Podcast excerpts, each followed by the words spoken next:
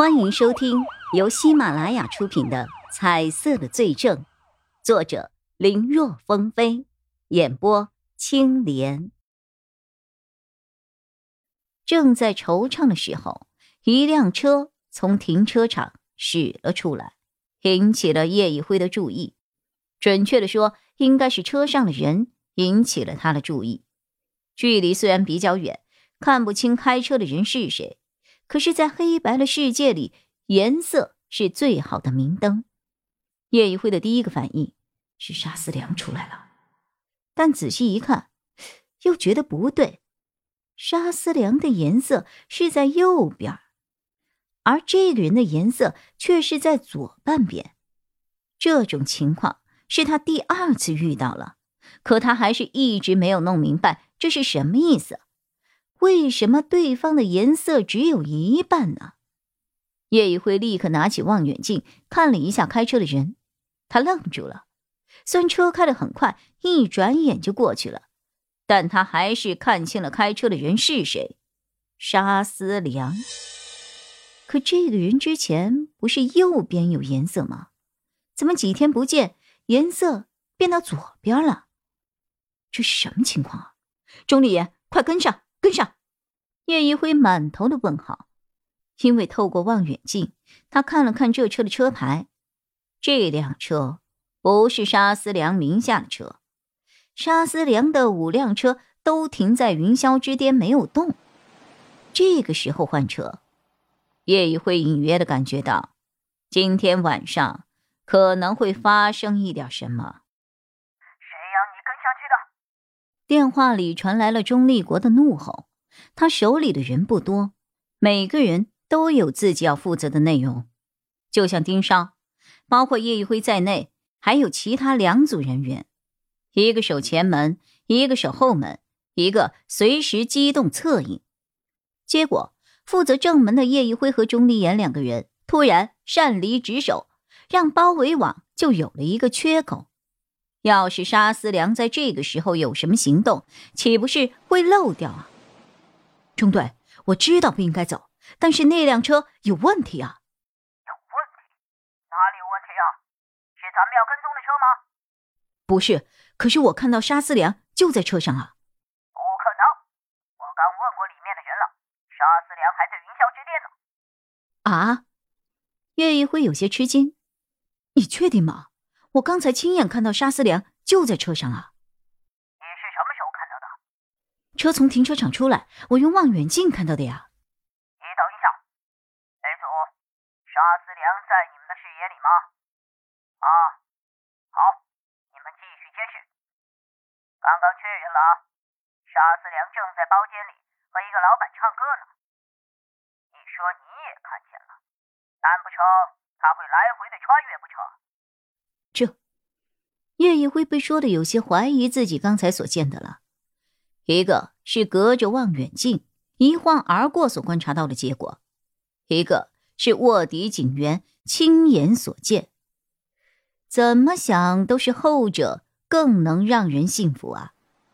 但是，即使是他认错了，可是颜色并不会欺骗他，那个人肯定有问题。而且和沙思良肯定有着某种特殊的联系，否则怎么会只是有半边身体有颜色呢？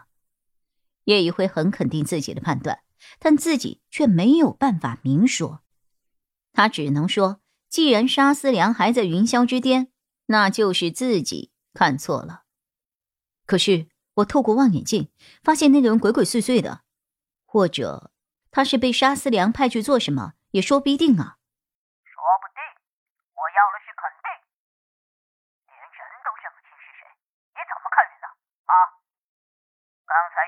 沙思良名下的车从后门离开了，我让人去跟了。你们前门的漏我已经让三组去填了，现在后门那边没有人守，你们赶紧去盯着。可是中队，沙思良那么警觉的人，真要是有事，他会动自己的车吗？很有可能会找一辆咱们不知道的车啊。这话也没有错，但是云霄之巅进进出出那么多的车，你怎么就确定你自己跟对了呀？保险起见，我们现在只能够先从掌握的车辆开始跟，赶紧回来叶一辉沉默了，他知道钟立国说的对，正常来说的确是这样。那么多的车，如果不按照掌握的信息去有针对性的跟踪，每一辆车都去跟踪的话，怕是全市警察人手一辆车都不一定跟得完呢。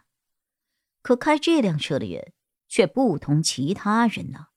叶一辉正纠结要不要说实话，这种信息不对等的情况下，导致双方的不理解，做起事来真的是阻碍重重啊！正在犹豫的时候，钟离眼忽然开了口：“这车有问题啊！”哦，叶一辉的注意力刚才都在电话上，并没有留意路上的情况。哪里有问题啊？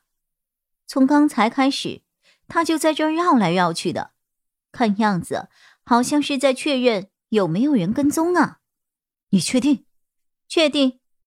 中队，这辆车肯定有问题。现在他正在云霄之巅附近不停的绕圈呢，你就让我们先跟一下嘛。钟立国那边陷入了沉默。几秒钟后，好吧，那你们就先跟着，要是有什么情况，说完。他挂掉了电话，出于对钟离眼的信任，钟立国最终还是同意了。叶一辉的心里可有点酸楚了，看来钟立国对他的话并不十分信任呢。他明白，相比之下，其实自己算是一个新丁，钟离眼比他的经验要丰富很多。钟立国是一个求稳的人，换作是他自己。也会如此。就这样，他和钟离眼跟了前面那辆车大概半个小时，中途有两次差一点跟丢。终于看到那车停在一个公园门口了，车里下来了一个戴着口罩和鸭舌帽的人。两人将这个信息通报给了钟立国后，远远的跟了上去。本集播讲完毕，感谢收听，更多精彩内容，请在喜马拉雅搜索“青莲嘚不嘚”。